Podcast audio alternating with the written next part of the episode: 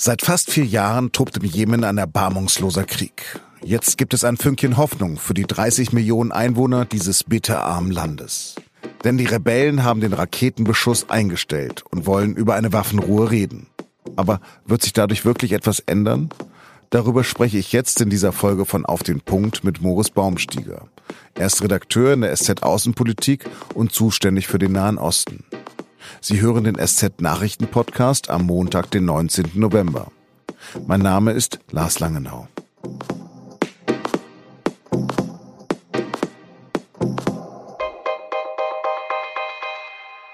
Jemen. Das war vor ganz langer Zeit einmal ein sagenhaft reiches Land. Mit grandiosen Lehmbauten der prunkvollen Hauptstadt Sanaa. Aber inzwischen ist der kleine Nachbar des mächtigen Saudi-Arabiens das Armenhaus der arabischen Welt. Und es ist Schauplatz der größten humanitären Krise der Gegenwart. In Jemen wüten heute Hunger und Cholera. Seit eine von Saudi-Arabien angeführte Koalition im Frühjahr 2015 in den Bürgerkrieg eingegriffen hat mit massiver Unterstützung des Westens. Begonnen hat der Bürgerkrieg 2011. Damals wurde Jemens langjähriger Diktator gestürzt. Sein Vize Mansur Hadi ist an die Macht gekommen und wurde weltweit anerkannt obwohl er nicht besonders demokratisch legitimiert war. In Jemen selbst hat dann die Opposition rebelliert und Hadi floh nach Saudi-Arabien. Houthi-Rebellen bringen den Norden des Landes und die Hauptstadt Sanaa unter ihre Kontrolle. Hadi und die Regierung bekämpfen mit Verbündeten die Rebellen seither erbittert. Trotz mehr als 18.000 Luftangriffen mit modernsten Waffen, auch aus Deutschland, gibt es zwar immer mehr Opfer, aber ein Sieg einer der beiden Seiten ist nicht in Sicht. Mehr als zwei Millionen Menschen wurden bereits vertrieben. Zehntausende wurden im Kampf getötet. Deutlich mehr Jemeniten aber sind an Hunger und an Krankheiten gestorben. Jetzt sind die Houthi-Rebellen bereit, über eine Waffenruhe zu reden.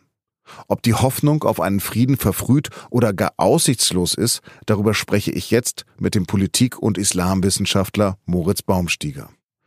Herr Baumstiger, es hat schon mehrere Versuche gegeben, den Konflikt zu entschärfen. Das hat nicht geklappt. Warum sollte es diesmal klappen? Diesmal gibt es wirklich starken Druck aus den USA auf die Saudis, diesen Krieg jetzt zu beenden. Nach dem Mord an den saudischen Journalisten Jamal Khashoggi ist auch in den USA ein großer Druck äh, entstanden, innenpolitisch dieses Bündnis mit dem saudischen Königshaus zu überdenken.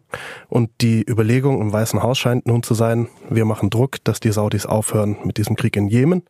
Dafür können wir an diesem Königshaus festhalten, was uns im Kampf gegen Iran sehr nützlich ist. Von hier aus betrachtet ist das alles sehr unübersichtlich. Gibt es denn diesen Krieg die Guten und gibt es die böse Seite? Das kann man so, glaube ich, nicht sagen. Es gibt die Houthi-Rebellen, die mit Raketen auch auf Saudi-Arabien schießen, die Kinder in ihre Reihen zwingen, um zu kämpfen. Und es gibt die jemenitische Regierung, die versucht eben den Aufstand dieser Rebellen niederzuschlagen, wobei sich hier die Kräfteverhältnisse längst umgedreht haben. Im Jemen sind die, Houthis, die, die den Ton angeben. Die Regierung sitzt längst nur noch im Nachbarland in Riyadh und versucht von dort verzweifelt irgendwie wieder Fuß zu fassen. Wer sind denn diese Rebellen eigentlich und was wollen sie?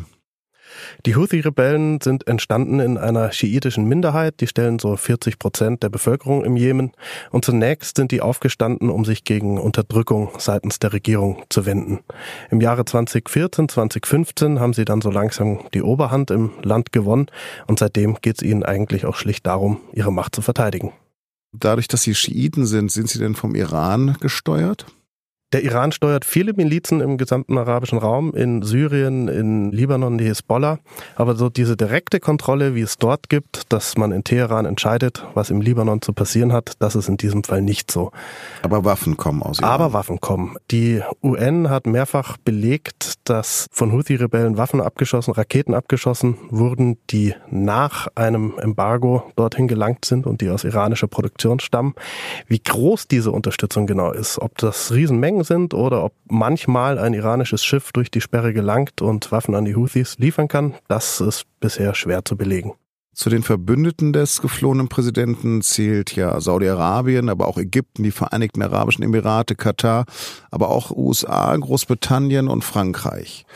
Warum hat so eine gewaltige Militärmacht mit den schlagkräftigsten Waffen unserer Zeit es eigentlich hinbekommen, eine Rebellentruppe zu besiegen?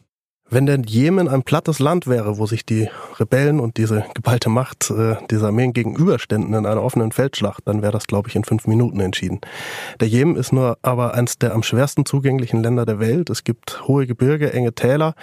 Die Rebellen nutzen natürlich sämtliche Mittel der modernen Insurgency-Kriegsführung. Sie mischen sich mit der Bevölkerung, sie sitzen in den Städten.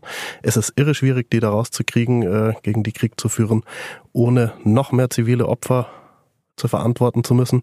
Und das äh, ist ja bis heute das größte Problem dieser saudischen Militärkoalition. Wenn sie angreift, muss sie damit rechnen, 100, 120, 150 zivile Opfer mit jedem Schlag zu provozieren. Allerdings verdient auch Deutschland mit Waffenlieferungen prächtig an den Massenmorden. Wie kann das eigentlich sein, obwohl doch eigentlich ein Lieferverbot in Krisenländer existiert? Es herrscht eigentlich nicht nur ein Lieferverbot in Krisenländer. Die Koalition aus SPD und CDU und CSU hatte eigentlich dezidiert beschlossen, keine Waffen an Länder zu liefern, die unmittelbar an diesem Jemenkrieg beteiligt sind. Dieses Versprechen hat vier Monate gehalten. Ende September hat man dann Gefechtsköpfe an die Emirate geliefert, hat die Saudis mit Aufklärungstechnik wieder ausgestattet. Warum man das getan hat, das hat man nicht groß erklärt. Warum interessiert uns im Westen dieser Konflikt bislang so wenig? Ein Grund ist sicherlich, dass der Jemen bisher von sämtlichen Flüchtlingsrouten abgeschnitten ist. Dort gibt es unglaubliches Leid, aber die Menschen kommen nicht bei uns an. Wenn es äh, ähnlich wie beim Syrien-Konflikt wäre, dass plötzlich eine Million Jemeniten vor den Toren Europas stände, wäre das Interesse viel höher. Wie könnte ein Frieden aussehen? Wie ein Frieden aussehen würde, das ist im Moment wirklich noch schwer vorstellbar. Die Houthis müssten in irgendeiner Form an der Macht beteiligt werden. Da gab es schon mal Versuche.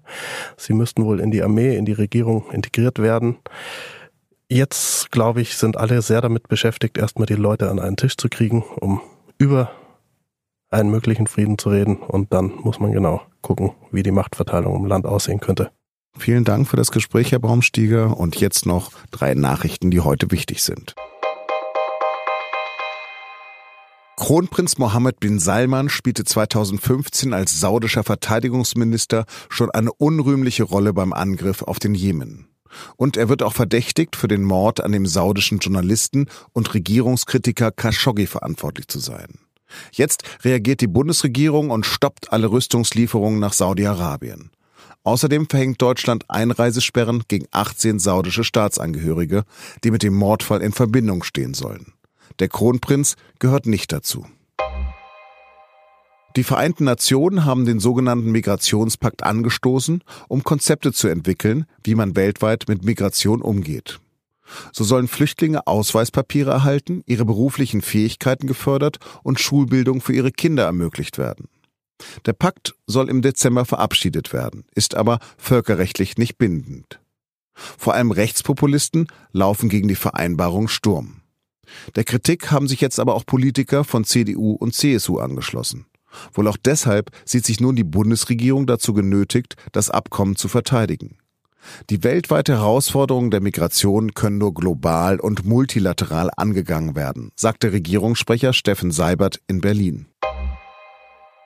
Carlos Ghun, Chef der Autobauer Nissan und Renault, ist in Japan festgenommen worden. Der Manager soll Steuern hinterzogen und Firmengelder missbraucht haben. Die Aktien des französischen und japanischen Autokonzerns stürzten ab. Der Aufsichtsrat von Nissan will am Donnerstag darüber abstimmen, ob Gun entlassen werden soll.